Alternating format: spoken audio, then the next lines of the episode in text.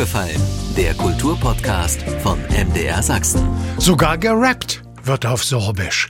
Apps in der Sprache der größtenteils in Sachsen lebenden nationalen Minderheit gibt's sowieso, genauso wie ein eigenes Nationalensemble. Und im Entstehen ist das sorbische Wissensforum am Lauenareal im Bautzen. Über all das rede ich jetzt mit der neuen Beauftragten für die Angelegenheiten der Sorben mit Dr. Madlena Marling.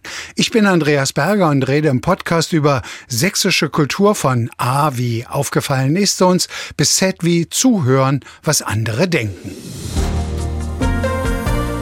Reden wir jetzt in Aufgefallen über das Sorbische. Seit heute gibt es eine neue Beauftragte für die Sorben beim Sächsischen Ministerium für Wissenschaft, Kultur und Tourismus.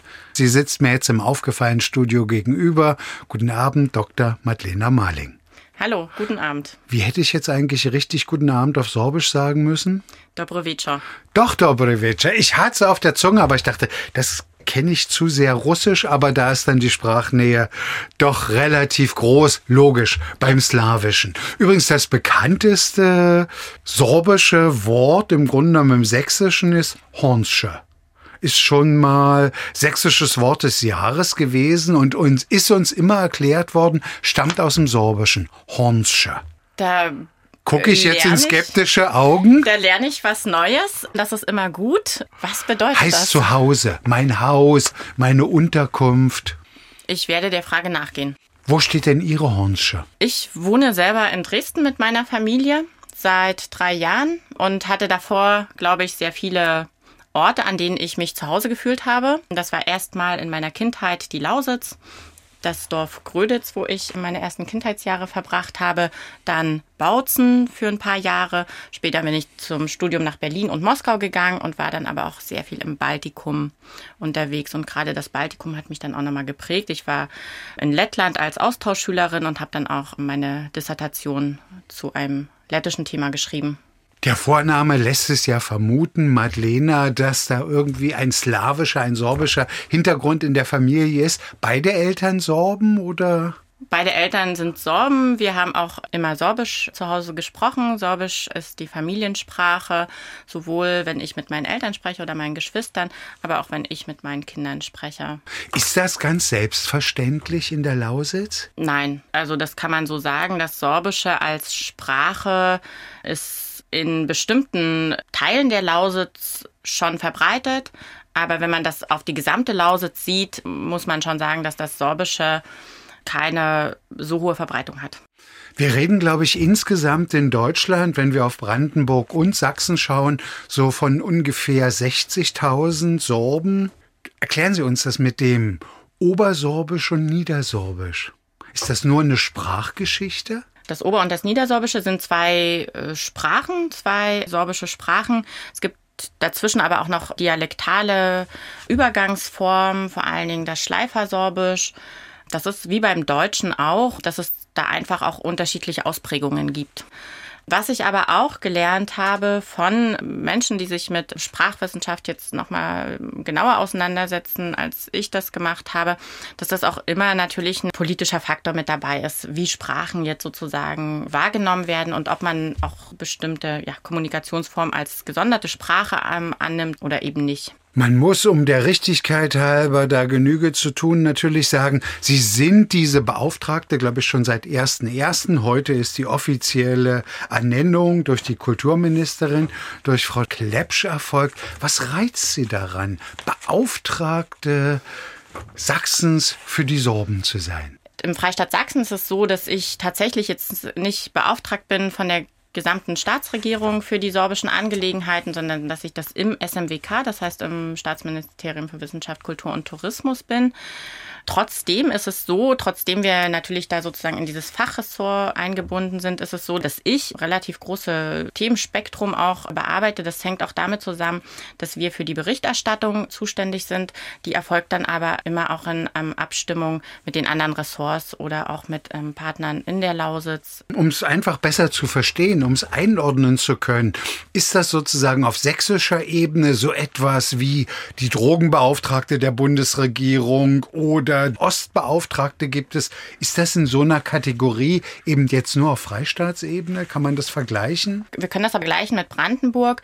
In Brandenburg ist das ein bisschen anders geregelt. Da ist der Beauftragte für sorbische Angelegenheiten, der ist auf Staatssekretärsebene angesiedelt und hat dann natürlich dann nochmal einen anderen Spielraum. Bei uns ist es eine Fachaufgabe im Fachressort. Beschreiben Sie es uns mal. Was steht da vor Ihnen? Was, was sind das für Aufgaben? Zumal ich auch noch dazu sagen muss, ich habe dann noch mal schnell in Ihrem Lebenslauf nachgeschaut.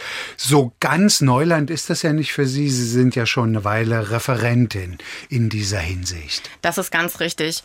Ich bin seit 2020 im SMWK tätig und war dort Referentin für sorbische Angelegenheiten.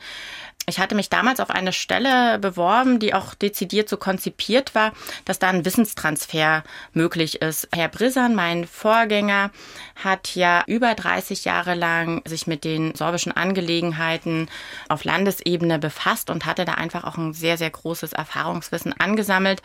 Und da war es ein Anliegen gewesen, dieses Erfahrungswissen jetzt auch weiterzugeben. Und das habe ich dann sozusagen durch die Übernahme der Funktion von Herrn Brissan auch realisiert. Was, was steht da so an? Worum kümmern Sie sich? In den letzten drei Jahren hat das Thema Strukturwandel sehr, sehr viel Raum in meiner Arbeit eingenommen. Das hatte dann so zwei Schwerpunkte. Das erste ist ein Förderprogramm, das entwickelt wurde zur Förderung der sorbischen Sprache und Kultur im Strukturwandel. Das ist eine Maßnahme des Bundes die auch konkret im Investitionsgesetz Kohleregionen benannt ist.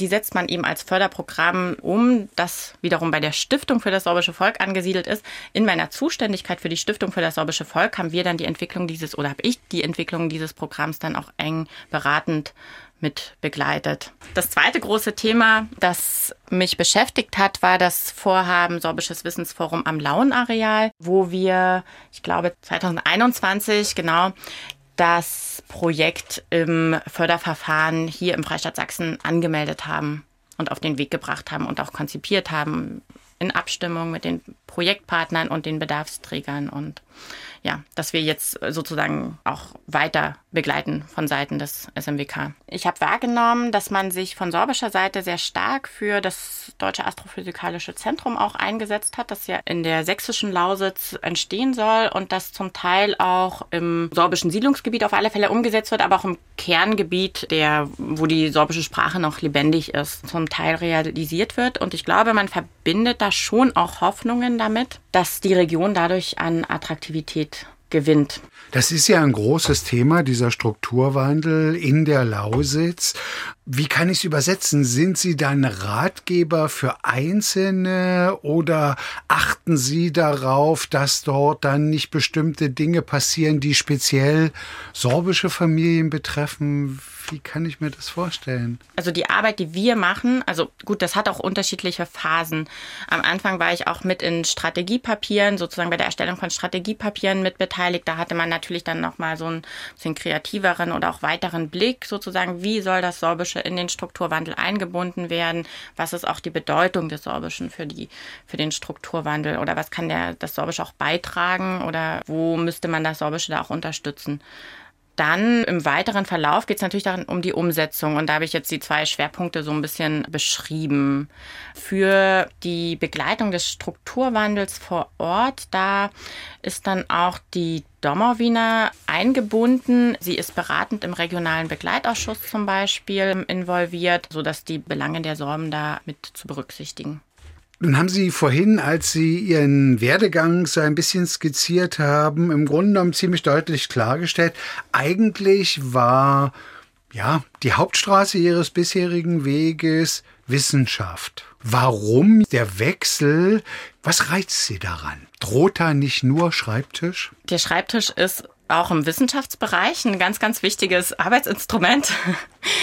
Und ja, wenn man sich sozusagen die äußeren Station meines bisherigen Werdegangs so ansieht, ist das erstmal so, ich sehe da natürlich dann nochmal weitere Verbindungen. Das ist natürlich so, dass man ja nie immer nur ein Thema denkt oder macht. Also so ein Interesse sozusagen für aktuelle Themen war bei mir auch immer mit vorhanden. Und was ja sozusagen Wissenschaft auch auszeichnet, ist ja eine große Neugier.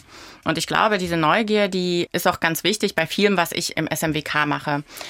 Es sind immer wieder neue Themen, die da aufkommen. Stichwort Strukturwandel, Stichwort auch Sorbisches Wissensforum am Launareal.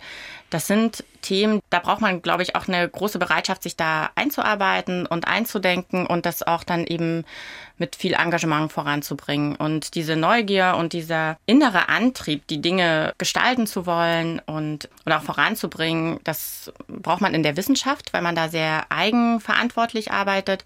Es kommt mir aber auch bei der Arbeit jetzt im Ministerium zugute. Ich glaube Darüber hinaus aber ist natürlich noch sozusagen der, der sorbische Aspekt auch wichtig. Ich habe mich auch in der Forschung mit sorbischen Themen befasst und da bekommt man dann einfach auch nochmal ein gutes Verständnis für den kulturellen Reichtum und auch für die Bedeutung, die das Sorbische nicht nur in der Lausitz hat, sondern die es vielleicht auch so in einem größeren Kontext hat.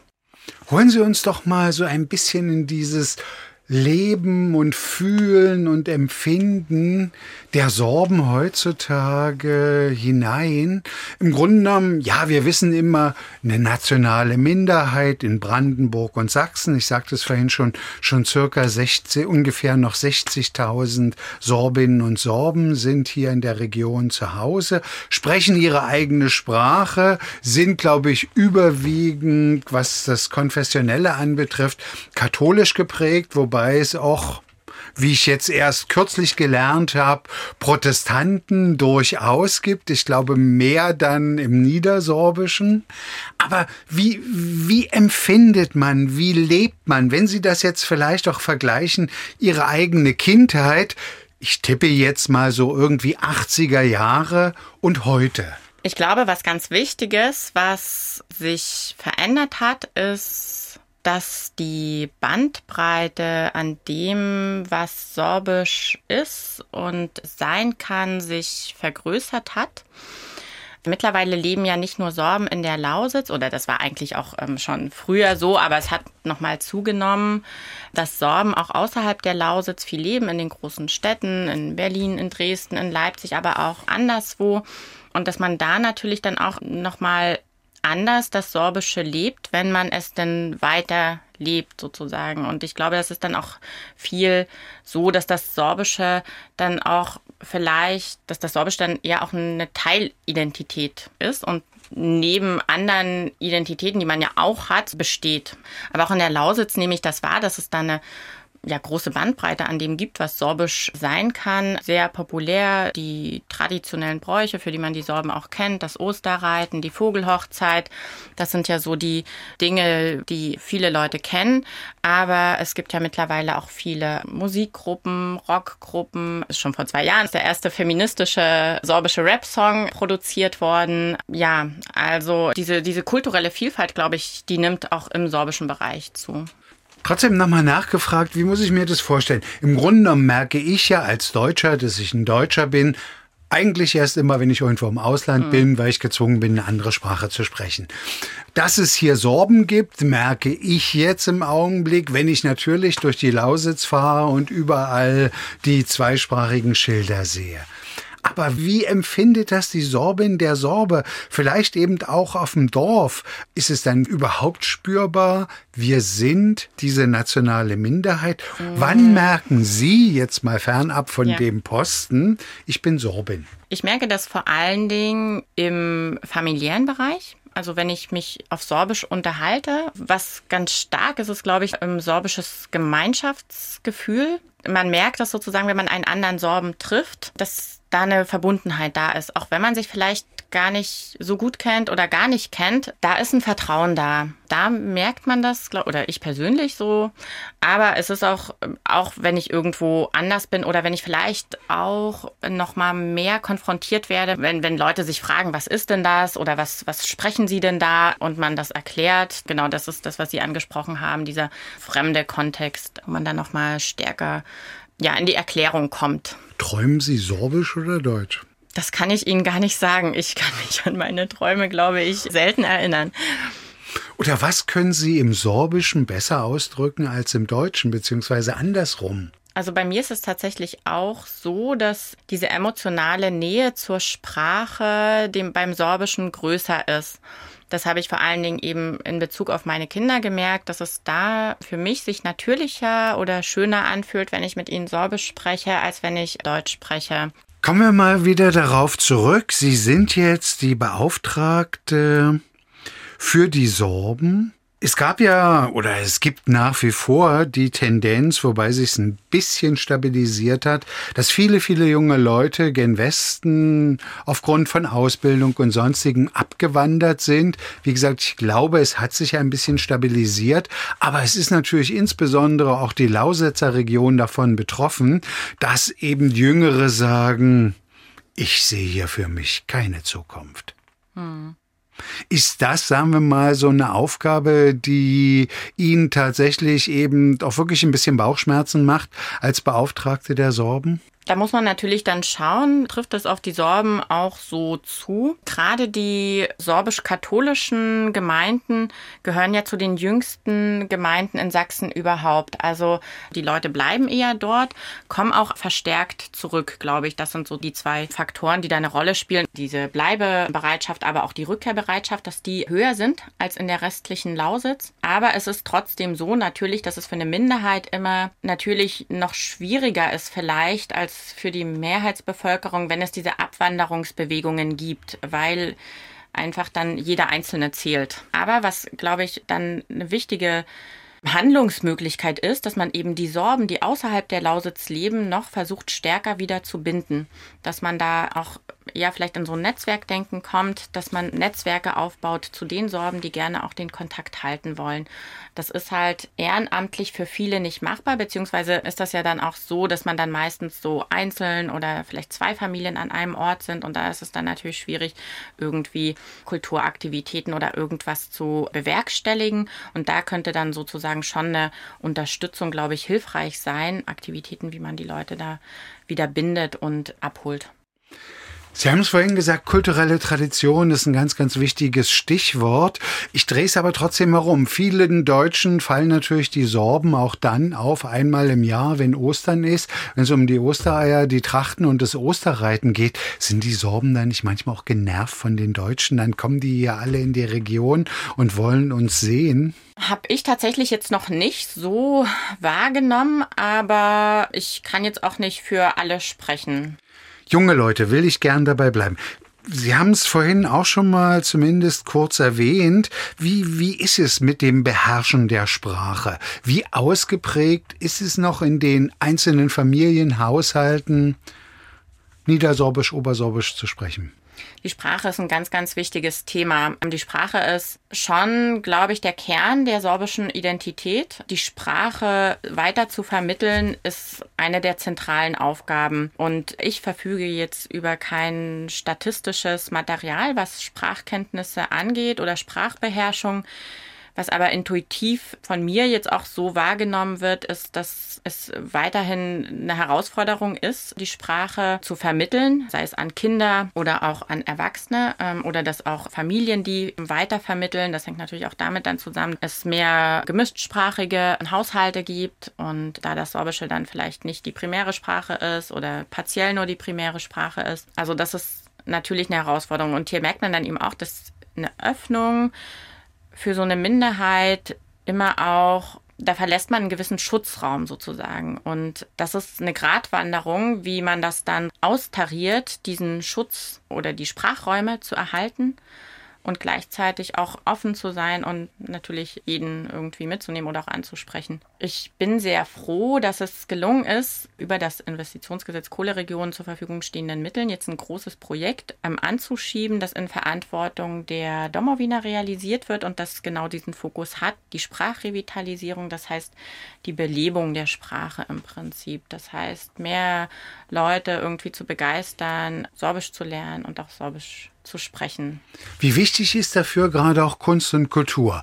Also es gibt auf jeden Fall den Domowiner Verlag, Verlag, der natürlich der Hauptherausgeber für Literatur und alles in sorbischer Sprache ist. Es gibt das Deutsch-Sorbische Volkstheater, es gibt das Sorbische Nationalensemble. Also ich finde schon Institutionen, wo eben Kultursprachpflege groß geschrieben wird, stehen da irgendwelche Fragezeichen? Ist es ganz selbstverständlich, dass der Freistaat seine Förderung weiterhin so beibehält, wie das bisher war? Die Förderung dieser Institutionen, die erfolgt über die Stiftung für das sorbische Volk. Das heißt, die Stiftung für das sorbische Volk ist der Förderer und die Stiftung wiederum wird eben von, vom Freistaat Sachsen, vom Land Brandenburg und vom Bund gefördert primär. Mit dem derzeit laufenden vierten Finanzierungsabkommen ist die Finanzierung der Stiftung erstmal bis 2025 abgesichert. Und das sind aber nur noch zwei Jahre. Die, das ist richtig. Und die Verhandlungen jetzt dann für das neue Finanzierungsabkommen, die werden wir auch zeitnah aufnehmen. Aber das ist jetzt nicht irgendwie ein Konfliktfeld, weil ich las natürlich neulich vom Chef des sorbischen Nationalensembles, dass es dort eine Finanzierungslücke gibt. Und dann fragt man sich natürlich immer, ist das jetzt ein Einzelbeispiel, wo irgendetwas unglücklich gelaufen ist, wie auch immer, ich will das jetzt gar nicht thematisieren, oder ist es eine prinzipielle Geschichte, dass hier womöglich der Freistaat, der Bund oder wie auch immer oder die Kommunen versuchen, ja, so eine, so eine kleine Hintertür zu finden, um sich aus was rauszumogeln, was sie Geld kosten könnte. Also meines Wissens bezog sich jetzt die Pressemitteilung der DPA, dass es Einnahmeausfälle gibt beim sorbischen Nationalensemble. Wir haben das natürlich auch zur Kenntnis genommen. Ich war dann aber auch im Gespräch mit dem Intendanten des sorbischen Nationalensembles, aber auch mit dem Direktor der Stiftung für das sorbische Volk. Und beide haben bestätigt, dass man hier zuversichtlich ist, dass man durch Einsparungen auf der Ausgabenseite hier eben gut zurechtkommt. Also das hat nichts mit Kürzungen zu tun. Das also ist das im Grunde genommen die Problematik, vor der alle Kultureinrichtungen ja. im Grunde genommen stehen, dass einfach durch Corona, durch die in Sachsen ja drei Lockdown einfach erhebliche Einnahmeausfälle da sind. Genau, das ist ganz richtig. Und ein wichtiges Feld, wo das Sorbische Nationalensemble auch aktiv war, waren ja auch Tourneen außerhalb der Lausitz. Und das scheint eben schwieriger geworden zu sein, auch weil das Buchungsverhalten der Institutionen, die das dann wiederum buchen, anders geworden ist. Und ja, ich glaube, dass ja, der Kulturbereich der ist, glaube ich, prinzipiell vor große Herausforderungen gestellt, sich da neu zu, ja. zu sortieren, zu überlegen, dass so diese Gastspiele übers Land zu fahren, dahin, dahin, Energiekrise, genau. Klimakrise, all das genau. wird da im Augenblick bedacht. Ich will nur trotzdem noch mal gern auf Sie selbst zurückkommen, Frau Marling. Wenn Sie jetzt die Möglichkeiten sehen, die Ihre Kinder haben, und wenn Sie das vergleichen mit dem, als Sie Kind, Jugendliche waren, ist das stabil? Hat sich das verbessert? Oder ist es, hat sich womöglich in den Möglichkeiten verschlechtert? Ich glaube, das ist schwer zu vergleichen.